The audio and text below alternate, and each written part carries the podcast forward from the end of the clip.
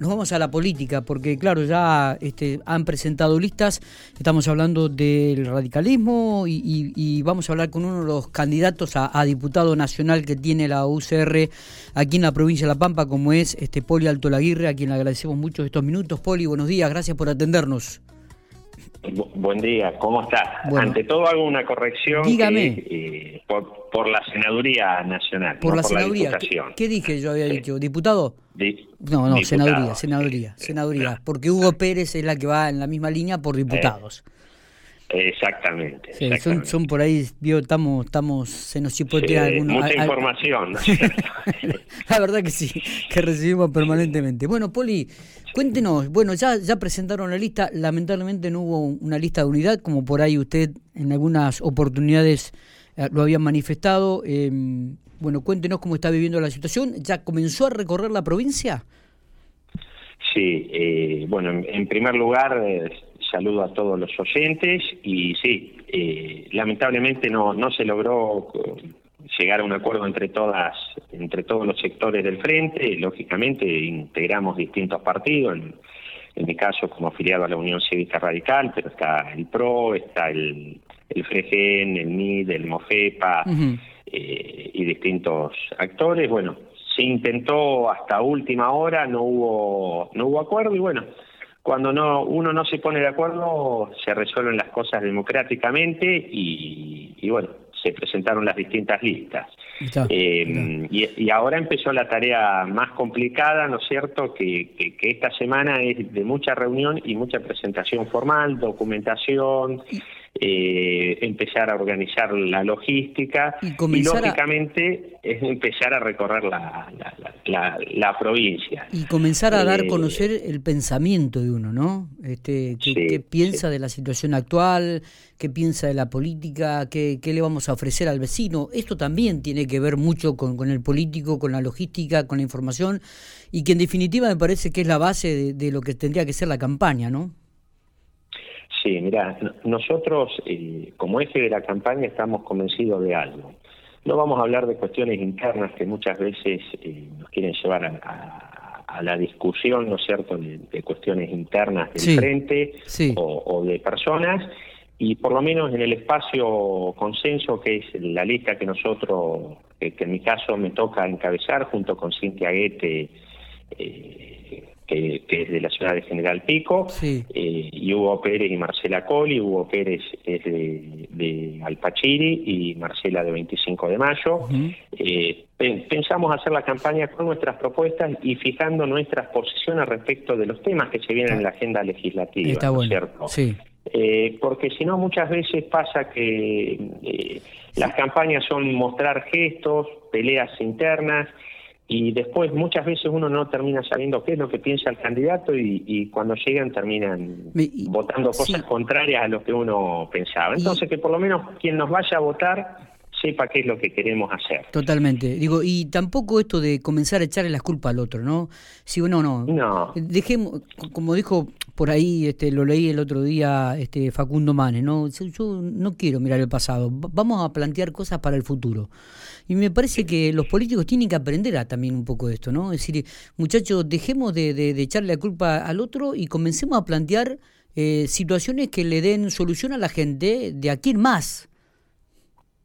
Exactamente, mira, nosotros puntualmente eh, respecto de esto estamos convencidos de algo. Eh, hoy tenemos hay una grieta en el país que le está haciendo muy mal y hay que trabajar para terminar con esa grieta, porque si no pareciera que todo lo que hace uno estuvo mal y todo lo que hizo el otro estuvo mal. Claro. Eh, hay que entender y hay que hablar las cuestiones que hay que tratar, porque a ver, por ejemplo, ¿cuáles son los debates que, que se vienen? La, la modernización de las leyes laborales, ¿no? Hoy, si, vemos, eh, en nuestra provincia y en nuestro país, con la crisis económica y con la pandemia vimos cómo cerraron pequeñas pymes, comercios, cómo, a ver, peluqueros eh, no sabían cómo poder trabajar y, se vieron, se fundieron, eh, tuvieron inconvenientes económicos, bueno. Eh, ni hablar quien tenía un comercio y una actividad y a lo mejor tenía dos, tres empleados, que son la mayoría de, de, de las pymes que hay en el, en el país, que generan el 80% del empleo en nuestro país. Hay que entender que el 80% del empleo lo generan las pymes. Y eso eh, eh, son todas empresas o pequeños comercios con menos de 10 empleados. Bueno, el año pasado, ¿qué pasó? Lamentablemente, producto de la pandemia, obligados a estar cerrados, la obligación de pagar las cargas sociales, los impuestos, el alquiler, los sueldos, estaban. Eh, no ingresando nada. Bueno, eso llevó a que muchísimos cientos de comercios tuvieran que cerrar, que prestadores de servicios se fundieran y que lamentablemente quedaran eh, muchísimos empleados sin la posibilidad de, por ejemplo, cobrar la indemnización que corresponde, porque si, si el, el, dueño del emprendimiento se fundió, la indemnización tampoco la, la, la van a cobrar y te vas a quedar con un empleado eh, desprotegido y con un empleador desprotegido también.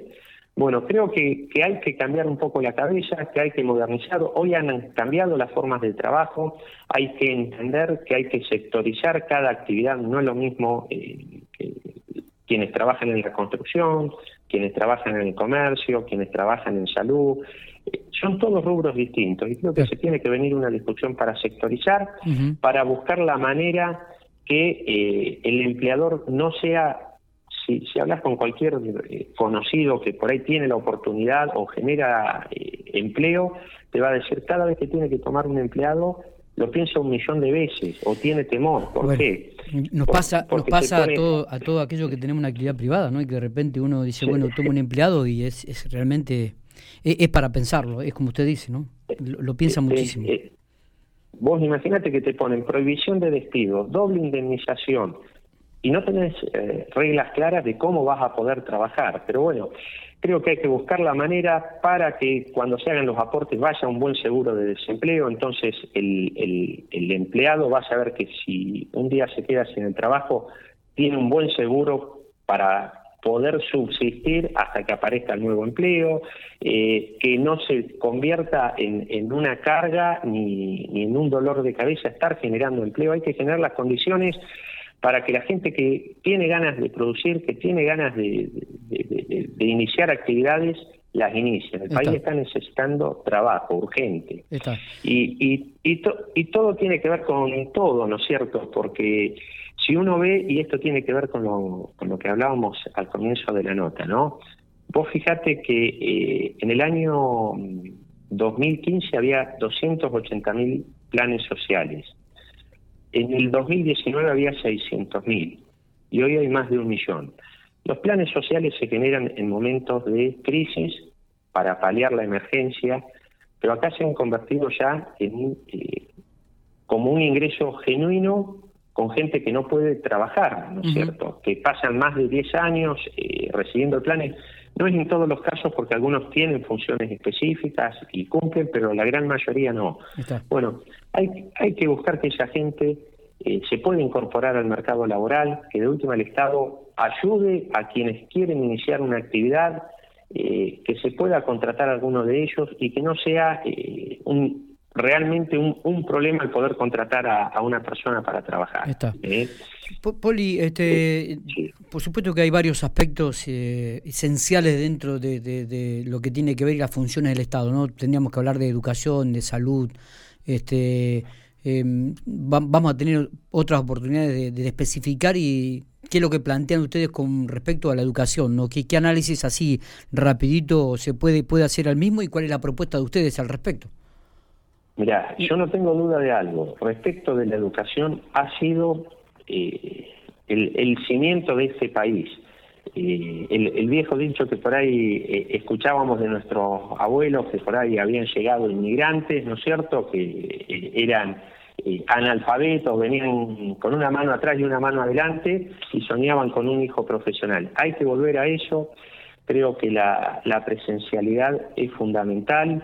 Los chicos tienen que relacionarse, tienen que, estar en contacto con sus compañeros de escuela y hay que destinar la mayor partida presupuestaria a educación. La educación no es un gasto, sino es una inversión. El país va a salir con la mayor va a progresar con la mayor cantidad de gente educada. Creo que es, más que claro que cualquier candidato que sea de la Unión Cívica Radical va a estar apoyando lo que sea un aumento en, las partidas presupuestarias.